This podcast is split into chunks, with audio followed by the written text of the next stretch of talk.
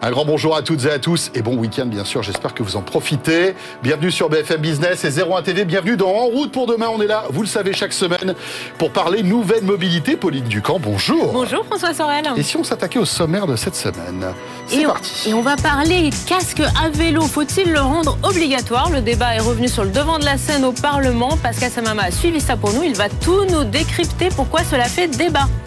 Et puis on découvrira, tiens, euh, le vélo de fonction avec un système très innovant qu'on découvrira euh, dans quelques instants. Alors lui, ce sera peut-être bientôt un véhicule de fonction. C'est le nouveau Kia Sportage et c'est certainement l'un des meilleurs concurrents du best-seller Peugeot 3008. Julien Bonnet l'a déjà testé pour nous. Et quand on est à vélo, Pauline, il faut être vu, bien être vu. Absolument. Surtout la nuit.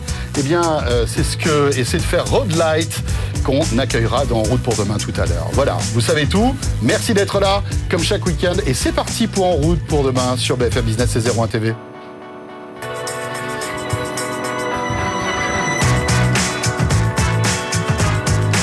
BFM Business et 01 TV présente En route pour demain avec Pauline Ducamp et François Sorel. Merci d'être là, fidèle, de plus en plus fidèle à ce rendez-vous dédié à toutes les mobilités. Il n'y a pas beaucoup de, de rendez-vous euh, comme ça euh, sur, euh, bah, dans tous les médias français, hein, à qui essaie de décrypter chaque semaine toute l'actualité des nouvelles mobilités. Et on va commencer donc par le port du casque à vélo. Gros sujet, vaste débat. Absolument François. Alors c'est un peu un serpent de mer le port du casque à vélo et surtout est-ce qu'il faut le rendre obligatoire? Pascal Samama, bonjour. Bonjour. c'est vraiment ça hein, le, le cœur C'est ça le nœud, c'est pas de, c'est de dire est-ce qu'il faut le rendre obligatoire pour tous les cyclistes ou pas? Et tu as suivi il y a quelques temps au Parlement, il y a justement eu euh, un nouveau projet de loi qui avait été présenté, qui a été retiré très vite. Enfin, on sent que c'est ça crispe un petit peu les gens cette histoire de casque à bah, vélo. Ça crispe, euh, ça crispe pas mal parce que les deux, des deux côtés, certains veulent le rendre obligatoire, d'autres refusent absolument de le rendre obligatoire campent sur, des, sur leur position à coup de chiffres, à coup d'études. Ils ont tous les deux, euh, les deux camps ont des, ont des arguments euh, très, très solides à, mettre en avant. Et forcément, quand on a de chaque partie des arguments solides, et eh ben ça cogne et on trouve pas d'accord. Et le seul accord qu'on peut trouver, c'est le rendre obligatoire, oui, mais jusqu'à 12 ans en France.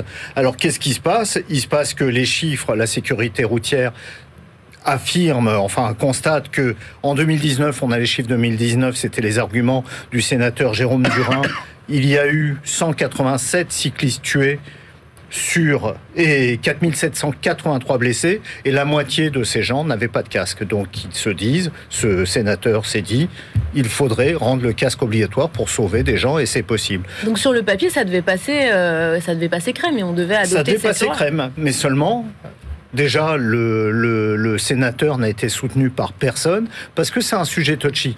Quand on, s'attaque quelque part à un lobby, au lobby du vélo, qui refuse absolument, qui est assez puissant, qui est assez, qui est assez dynamique, qui est assez volontaire, et quand on commence à, aller sur ce terrain-là, bah, on risque de se mettre à dos une partie d'une population quand même très dynamique. Oui, et puis c'est vrai que euh, c'est un, un, moyen de locomotion, on va dire, qui évoque la liberté euh, malgré tout. Et pour certains, le fait de porter un casque, c'est une contrainte. Euh, enfin voilà. C'est l'un des arguments. Alors. Il y a beaucoup d'arguments. Hein. Les, oui, et puis ceux qui contestent l'obligation, ils disent déjà la plupart des accidents en vélo, la plupart des blessures, c'est souvent les membres supérieurs, les membres inférieurs, c'est des contusions, c'est des fractures légères, mais c'est pas souvent des fractures du crâne qui vont jusqu'au décès ou jusqu'au qu'à une paralysie. C'est assez rare. Ils disent aussi que contraindre à porter un casque, eh ben, ça donnerait une image du vélo comme une activité dangereuse et ça pourrait dissuader des gens de se mettre à vélo.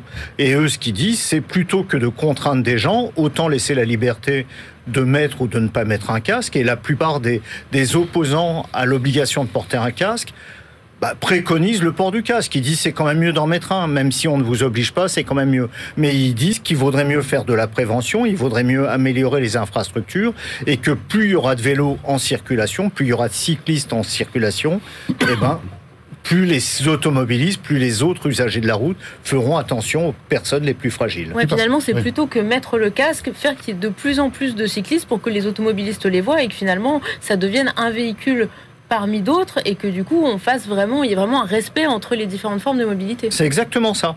Il y a des études qui ont montré, par exemple en Australie, euh, que plus il y avait de cyclistes sur la route, plus les automobilistes rentraient dans une démarche étaient plus attentionnés envers les, cyclistes. Ils, ils, mettaient pas en danger les cyclistes. On voit ce qui se passe en Allemagne, dans les Pays-Bas, au Danemark, des pays vraiment de vélo. Il y a beaucoup moins de problèmes entre automobilistes et cyclistes parce que tout le monde est à la fois cycliste ou automobiliste selon le moment de la journée. Est-ce que euh, finalement, euh, on, se rend compte qu'aujourd'hui, voilà, il y a de plus en plus de monde qui euh, circule à vélo, mais qui sont confrontés aussi à des, automobilistes. C'est ce que tu disais, euh, Pauline. Euh, finalement, est-ce que c'est pas ça le problème Et est-ce que c'est pas là qu'il faut se dire que à certains endroits, il faudrait porter le casque. Parce que, effectivement, tu prends une ville comme Paris, où il y a une circulation pas possible, avec parfois des, véhicules, on va dire des, des, voitures qui forcent un petit peu, qui, qui, qui, voilà, qui sont un peu énervées. Est-ce que là, ça vaut pas le coup pour un cycliste de porter le casque? Alors si on dit que en agglomération, il faudrait porter un casque parce que les automobilistes sont un peu plus virulents. Oui. Bah, ouais. Mais bah, disons, là, on va dans le sens des anti des anti obligations qui disent. mais le problème, c'est pas le cycliste, c'est à l'automobiliste de faire plus attention. Alors que quand tu as un accident et que tu, te fais mal à la tête. Euh, Exactement. Alors il y a des pays qui ont. Euh, euh, parce qu'en Europe, c'est vraiment le, grand, le grand désordre, hein, le grand n'importe quoi. Chaque pays fait ce qu'il veut. le casque est obligatoire à partir de jusqu'à 12 ans dans certains pays, jusqu'à 10 ans, 15 euh, ans, 16 ans, 18 ans. L'Espagne, euh, le, il est obligé en Espagne, c'est le cas, le cas un peu particulier, jusqu'à 12 ans, sauf hors agglomération, où là, tout le monde doit mhm. porter, dès qu'on sort des villes, dès qu'on est sur route, on doit porter un casque en oui, Espagne. Oui, souvent parce qu'on a aussi une pratique sportive. Quand on est hors agglomération, on va beaucoup plus vite et soit quand on chute, on peut se faire vraiment très très mal. Soit une pratique sportive, soit on utilise des voies où les, la limitation de vitesse est, est un peu plus haute. Quand on est sur une nationale, qu'on est sur une route où les voitures vont à 60, 70 km/h. Là, quand il y a impact, c'est pas bon quand il y a impact ou alors quand, quand une voiture double de trop près, appel d'air, et là on peut, on peut partir, on peut chasser. Hein. Donc là, il y a un calendrier qu'il va falloir surveiller. Il n'y a aucun calendrier. Le sénateur a, a, lu sa proposition de loi. Au bout de 45 minutes, devant les arguments de tous les mmh. autres sénateurs et de Marlène Schiappa qui était là, qui notait l'obligation du casque, qui voulait faire un parallèle, enfin copier un peu ce qui se passe pour les deux roues motorisées, pour les motos, les cyclomoteurs. Marlène Schiappa a, répondu, c'est peut-être une bonne idée sur le papier, sauver des vies, évidemment, c'est une bonne mmh. idée, sauf que c'est impossible à mettre en œuvre. Qu'est-ce qu'on fait d'une personne qui n'a pas de casque? Qu'est-ce que font les autorités? Voilà, après ces décisions assez, assez personnelles. Assez personnelles et individuelles, oui, effectivement. Merci beaucoup Pascal. Pascal qui est très sérieux. Qui, oui, qui, est très sérieux et je propose à tout le monde d'avoir ce petit livre rouge. Le code du cycliste. C'est le code du cycliste, c'est très bien, c'est fait par un juriste. Et on y apprend. C'est pas trop écrit trop petit, ça va à l'intérieur C'est un peu écrit très petit. Oh là là C'est. Il faut des lunettes. Il faut des Cosmo Connected de la Il faut des Cosmo Connected, sauf qu'elles sont pas correctrices. Ah non, en plus. Merci Pascal. Bonne journée. On reste dans le vélo? Absolument. C'est l'invité de la semaine. BFM Business et 01 TV présente En route pour demain, l'invité. Et on enchaîne donc avec notre invité qui nous rejoint sur ce plateau.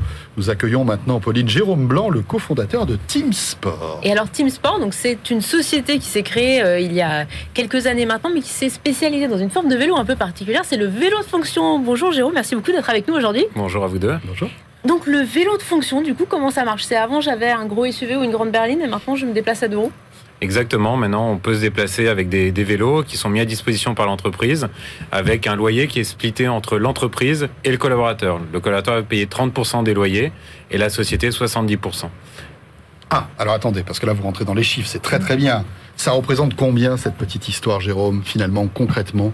Alors, Ça coûte combien? Concrètement, nous aujourd'hui, on est sur un, loyer moyen autour de 100 euros TTC par mois, avec une multitude de services. Euh, le vélo ne vient pas seul. Euh, c'est comme sur de la voiture de fonction. Alors, il y a 100 euros, donc 30 euros pour, le collaborateur. Pour le collaborateur et 70 euros pour, la société. Pour la société. Et la société a un avantage fiscal, c'est ça aussi qui est très intéressant sur le vélo de fonction. Elle peut récupérer 25% en crédit d'impôt. Donc en réalité, ça ne lui reviendra que 52,50 euros est-ce que le forfait mobilité peut s'appliquer? Est-ce que euh, on peut s'en servir pour justement avoir un vélo de fonction? Non, c'est pas. Aujourd'hui, ce n'est pas compatible. Ce sont deux systèmes euh, mis en place. ouais, c'est bizarre. Nous, on, prône pour le, développement euh, du forfait de mobilité durable dans le vélo de fonction. Aujourd'hui, ça n'existe pas. Alors, qu'est-ce que j'ai pour 100 euros par mois? J'ai un vélo Vous avez le vélo, plutôt un vélo nous français. On essaye de travailler avec des marques mhm. françaises.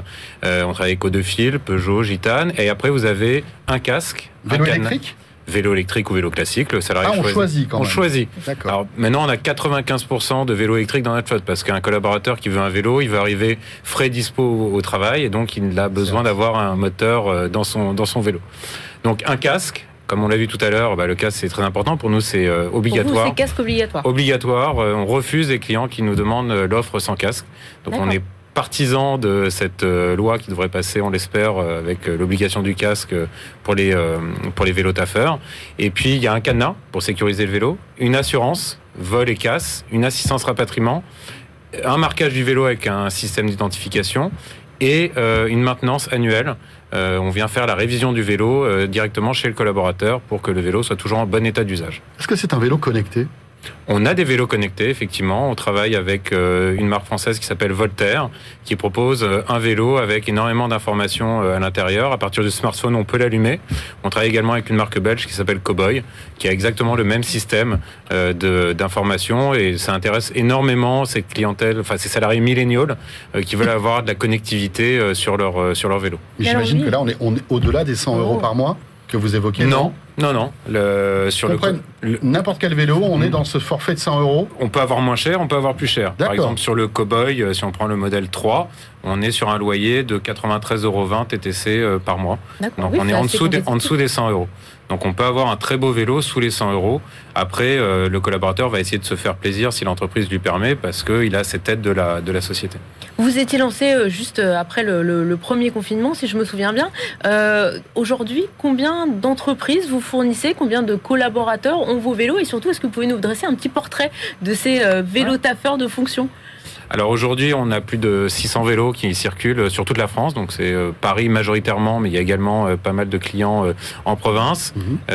on a 60 sociétés qui sont qui sont clientes. Et donc il n'y a pas réellement de profil type. Nous on a distingué deux profils types. Mhm. un premier profil type, c'est bah, ces fameux milléniaux qui veulent avoir un moyen de locomotion parce qu'ils n'ont pas forcément de permis de, conduire et donc souhaitent avoir ce moyen de locomotion qui est mis à disposition par l'entreprise. Et donc ils vont chercher un vélo connecté plutôt typé sportif ou alors un vélo type gravel mm. euh, pour aller faire du sport le week-end. Euh, ils cherchent plutôt euh, le look et la technologie. Et après, vous avez une deuxième typologie de, salariés. Ce sont les quadras et les, les quinquas qui, eux, avaient peut-être une voiture de fonction, utilisaient le métro et qui voudraient plutôt un vélo tout confort. Et donc là, on va se retrouver avec des, des, profils de vélos plutôt urbains, avec des cadres ouverts. on va chercher vraiment le confort et l'autonomie de la batterie. J'imagine qu'il faut que l'entreprise soit d'accord, bien sûr. Exactement. Et votre objectif, votre job, c'est de, convaincre euh, toutes ces, enfin, les entreprises, hein, les, les, petites, moyennes ou même grandes, à adhérer à votre service. C'est ça, non, le plus compliqué Notre enjeu, c'est ça aujourd'hui au niveau commercial euh, chez Team, c'est d'essayer de convaincre les, les DRH, euh, les responsables RSE ou même le management de la société de développer de la mobilité au sein de, au sein de l'entreprise. Et en fait, on est assez euh, aidé par les collaborateurs qui viennent faire en fait la promotion en interne. Ils sont très demandeurs. Donc, quand on arrive, on appelle, on présente l'offre de, de Team Mobilité, ils sont plutôt assez partisans de le, de le mettre en place.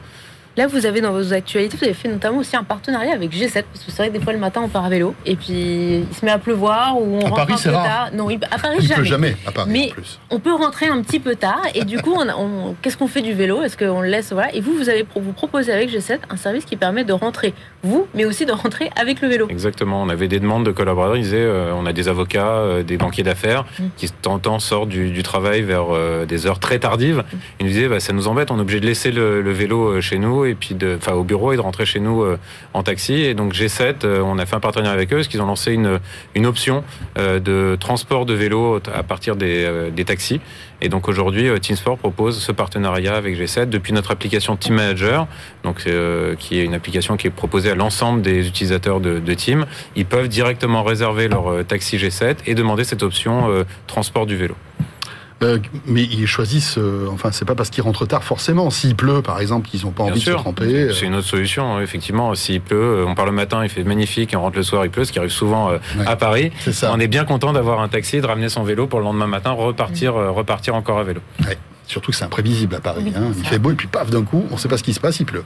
Eh bien voilà, Team Sport. Merci beaucoup Jérôme Blanc. Rappelons que vous êtes le cofondateur donc de ce service innovant. Merci. Merci à vous. Il est temps de retrouver maintenant Pauline l'essai de cette semaine. Absolument. Et là, c'est pas du tout le même gabarit. Lui, il deviendra peut-être aussi véhicule de fonction, mais plutôt voiture. C'est le nouveau Kia Sportage. Alors, c'est clairement l'un des meilleurs concurrents du Peugeot 3008 sur le marché actuellement. Il vient tout juste d'être commercialisé et c'est Julien Bonnet qui l'a testé pour nous.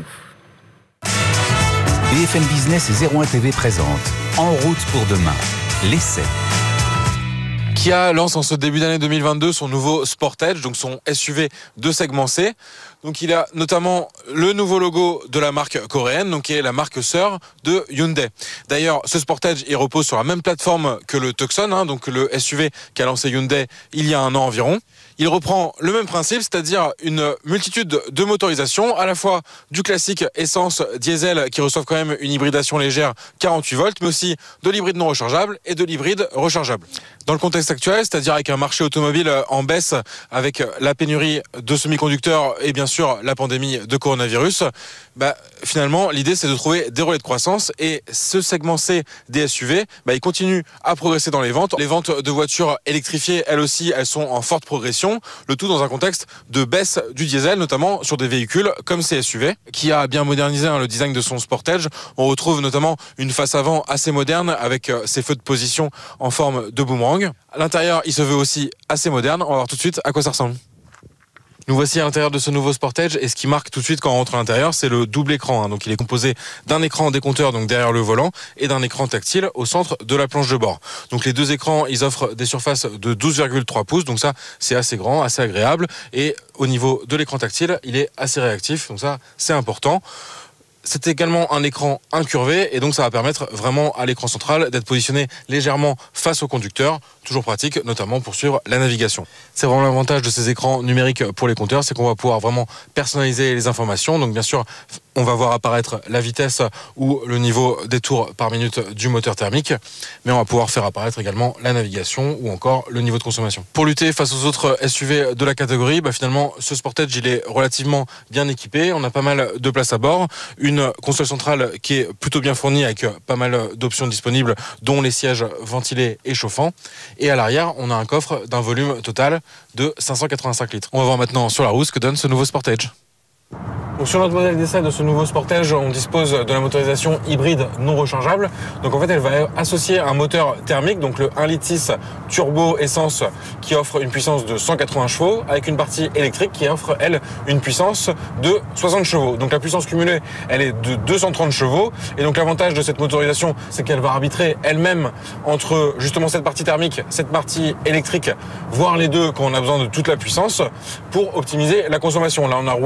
Environ 60 15 km euh, dans le nord de l'île de France sur un, un, parcours euh, mixte donc qui associe voie rapide et parcours plutôt urbain et on est à 6,8 litres au 100 donc ça c'est plutôt un bon score.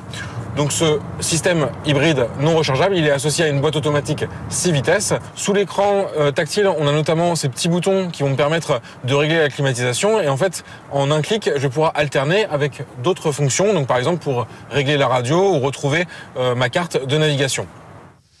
Ce Kia Sportage, il offre donc euh, un bon rapport entre euh, niveau de consommation, confort et niveau d'équipement. Côté tarif, il démarre d'ailleurs à 30 000 euros pour la version essence seulement avec une hybridation légère. Et pour notre version hybride non rechargeable, il faut compter un tarif d'environ 45 000 euros pour cette finition GT Line. À noter qu'avec 132 grammes de CO2 par kilomètre, bah, ce Sportage, il échappe pas au malus cette année, même dans cette version hybride non rechargeable. Hein. Ça reste un montant assez limité. Il faut débourser 150 euros en plus du prix d'achat. En revanche, il reste sous le seuil de 1,8 tonnes qui déclenche cette année le fameux malus au poids avec 10 euros par kilo supplémentaire. Et ça, sur notre version hybride non rechargeable, ça reste autour de 1 tonne 7 environ. Des éléments qui seront importants dans sa bataille avec les autres SUV du marché, notamment le roi du marché français, le Peugeot 3008. BFM Business et 01 TV présente En route pour demain, en région. Et alors on part tout de suite pour Toulouse euh, pour notre rubrique en région et on va parler de Road Light. Alors Mohamed Aïtelage, vous êtes PDG. Bonjour, merci beaucoup d'être avec nous aujourd'hui. Bonjour Mohamed. Bonjour, merci de me recevoir. Alors si je résume, Road Light, donc c'est pour les gens qui font du vélo, mais aussi ceux qui font de la trottinette, ceux qui font du deux roues. Et le but, c'est d'avoir en fait un affichage lumineux qui va permettre de faire clignotant, frein, euh, jusqu'au feu anti-brouillard, c'est vraiment de signaler sa présence. Exactement. Donc le but, en fait, c'est de résoudre le manque de visibilité des utilisateurs de cycles et motocycles pendant les phases de déplacement, les changements de direction et les freinages. Et pour ça, on a conçu le Click Light. Alors, il y a plusieurs modèles en plus, hein, euh, plusieurs systèmes. Il y a le sac à dos qui est là. Il y a le euh, harnais. Le harnais, bien sûr. Alors, si on commençait par le sac à dos, expliquez-nous, qu'est-ce qu'il a de particulier ce sac? Alors, ce sac à dos, en fait, il est entièrement réfléchissant. Donc, on va le proposer en plusieurs tailles, plusieurs coloris. Et le but, c'est euh, bah, de rendre encore plus visible l'utilisateur qui va porter le sac à dos. Et en fait, ici, vous allez pouvoir scratcher ce module lumineux et pouvoir, grâce à cette télécommande, activer euh, différents euh, systèmes euh, de signalisation. oui, c'est ça. J'ai pas besoin de téléphone. En fait, c'est la petite télécommande qui va me permettre de dire je vais à droite, je vais à gauche, je mets l'anti-brouillard. C'est ça le. C'est ça exactement. Donc, dans un premier temps, elle peut être utilisée de deux façons. Soit avec ce support qu'on fixe sur un guidon de vélo, de trottinette. Donc là, il n'y a plus besoin de tendre le bras pour indiquer qu'on change de direction. Mm. Et surtout, vous êtes visible. Parce qu'on peut activer les clignotants. Donc en appuyant une fois sur un petit bouton, là, vous avez le clignotant, vous le mettez à l'envers, il se remet automatiquement dans le bon sens. Et en appuyant à plusieurs reprises sur, euh, sur les boutons, vous pouvez activer le feu de position, le feu anti-brouillard, les feux de détresse. Et une fois que vous avez fini de l'utiliser en cycle, vous avez ce câble qui est euh, installé et connecté directement au système de signalisation arrière d'une moto, d'un scooter, d'un quad. Et là, on vient plugger la télécommande, on la place sous la selle, à l'abri des intempéries. Et là, je conduis comme d'habitude je freine avec le levier de frein, je mets les clignotants et je roule en toute sécurité. Donc l'avantage pour les motocyclistes, c'est de surélever le feu stop et clignotant dans le champ de vision de ceux qui vous suivent. Et pour les cyclistes, d'être visible et d'arrêter de tendre le bras à droite ou à gauche et de risquer euh, une chute en étant déséquilibré. Mohamed, comment vous est venue cette idée de créer toute cette, euh, tous ces accessoires en fait Alors l'idée en fait elle m'est venue en passant le permis moto. Donc euh, pour mon premier cours de conduite on a voulu me faire porter le gilet haute visibilité. Et en plaisantant avec le moniteur je lui ai dit que c'était moche, que je voulais pas le porter, que je voulais être beau sur la moto. Et en fait lui m'a répondu que j'avais pas le choix. Attention. je voulais être beau. Donc il m'a dit t'as pas le choix, c'est pour ta sécurité. Et en plus c'est obligatoire. Et là à ce moment-là je lui réponds qu'il fallait inventer autre chose. Et c'est à ce moment-là que j'ai eu un flash. En fait, je me suis vu en train de porter une veste avec un feu stop cousu sur le cou et des clignotants sur les épaules. Et depuis euh, ce jour-là, l'idée m'a obsédé et j'en ai fait euh, un projet de vie. Là aujourd'hui, vous êtes basé à Toulouse. Vous avez combien de personnes qui travaillent dans la start-up et surtout où vous produisez tous ces petits boîtiers? Alors aujourd'hui, donc nous on est euh, on est à Toulouse, donc on est incubé à la Yoti Valley et donc j'ai trois associés que je salue. Euh, nous avons un directeur de marque qui s'occupe de toute la partie euh, commerciale au niveau euh, international. Et donc on a aussi une filiale aux États-Unis, Universal Clicklight Inc. Et en termes de production, donc nous on a notre partenaire R&D qui se trouve en Angleterre. Et par le biais de ce partenaire, en fait, on fait tous ces traités en Asie. Donc voilà, pour avoir un produit prêt être à être vendu et rentrer en grande distribution. Là, vous nous parliez de l'international. Il y a quelques semaines, vous étiez vous aussi au CES de Las Vegas. Exactement, donc pour la cinquième année consécutive. Donc on a participé au CES, cette fois-ci au West Hall Automotive, donc parmi euh, de très grandes sociétés. Et là, euh, comme à chaque année, on a eu euh, un beau petit succès. Donc les gens sont surtout très intéressés par le modèle sac à dos. Donc on a hâte de le produire et on espère commencer les livraisons à partir du mois de mars, avril. En, Europe, aux États-Unis À l'international. voilà. l'idée du CES, euh, c'est de vraiment de rayonner et de, pouvoir toucher un maximum de marchés en fait. C'est ça, exactement. Et en plus, c'est aussi on rencontre euh, paradoxalement beaucoup de Français. Donc euh, il y a des entreprises qui j'ai mis beaucoup de temps à essayer de rencontrer en France. Et en fait, au CES, j'ai même pas eu besoin de forcer, ils sont venus à mon stand. Donc on a pu leur présenter le produit et là maintenant on est euh, en cours de négociation. Alors Mohamed, vous avez choisi en fait l'option d'indiquer ce qu'on fait, c'est-à-dire si je tourne à droite, j'appuie sur le bouton pour aller à droite, euh, gauche, etc. On voit qu'il y a d'autres startups qui elles, grâce à des euh, accélérateurs, à des capteurs, etc., arrivent à se substituer à ce type de bouton. Est-ce que vous travaillez une solution qui serait vraiment transparente? Je tourne à droite, ça clignote tout seul, je freine, ça freine tout seul, etc. Alors, ce qu'il faut savoir, c'est que quand on roule, il y a des imprévus.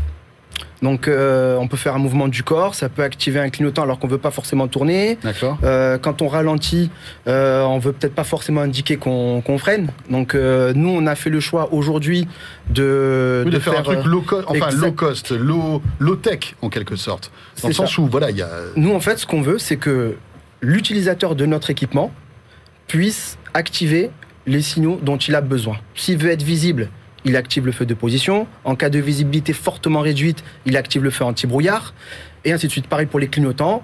Le feu stop, donc il est automatique sur euh, la moto. Dès que je mets le contact, vous avez le feu de position qui va s'allumer. Et on a aussi une petite sécurité qu'on a, qu'on a intégrée dans le produit, ça s'appelle l'ARS, l'Auto-Reverse System. Si jamais j'ai scratché mon module lumineux à l'envers, la logique veut que si je mets le clignotant à droite, on va indiquer à gauche. Mmh. Alors là, vous allez voir, j'active un clignotant, regardez bien avec la télécommande, je le mets à l'envers et il se remet automatiquement dans le bon sens. Et on a aussi intégré un détecteur de luminosité. Ça, c'est intéressant quand tu fais tes saltos arrière. Oui, exactement. Surtout que moi, ma, gauche, ma droite, j'ai un peu du mal. Voilà, c'est parfait. Pas mal. Voilà, donc comme je disais, on a intégré un détecteur de luminosité. Donc la nuit, la puissance des LED est réduite pour ne pas éblouir l'usager de la route qui suit. Et le jour Et la journée, elle est augmentée pour être visible à plus d'une centaine de mètres, même en plein soleil. Ça coûte combien? 129 euros. Voilà, donc euh, pour le pack complet euh, qui est utilisable en moto, vélo, trottinette, scooter. Mohamed, merci beaucoup. Mohamed 8 El Hadj, merci. Ben, merci. Vous êtes le président, donc directeur général de Roadlight. On était à Toulouse. Et eh bien voilà, Pauline, son route pour demain est terminée. Absolument, François. Merci à tous de nous avoir suivis sur BFM Business et 01net. On se retrouve la semaine prochaine. Bien sûr, on sera là. Bon week-end à tous. En route pour demain, l'innovation de la mobilité sous toutes ses formes. Pauline Ducamp, François Sorel.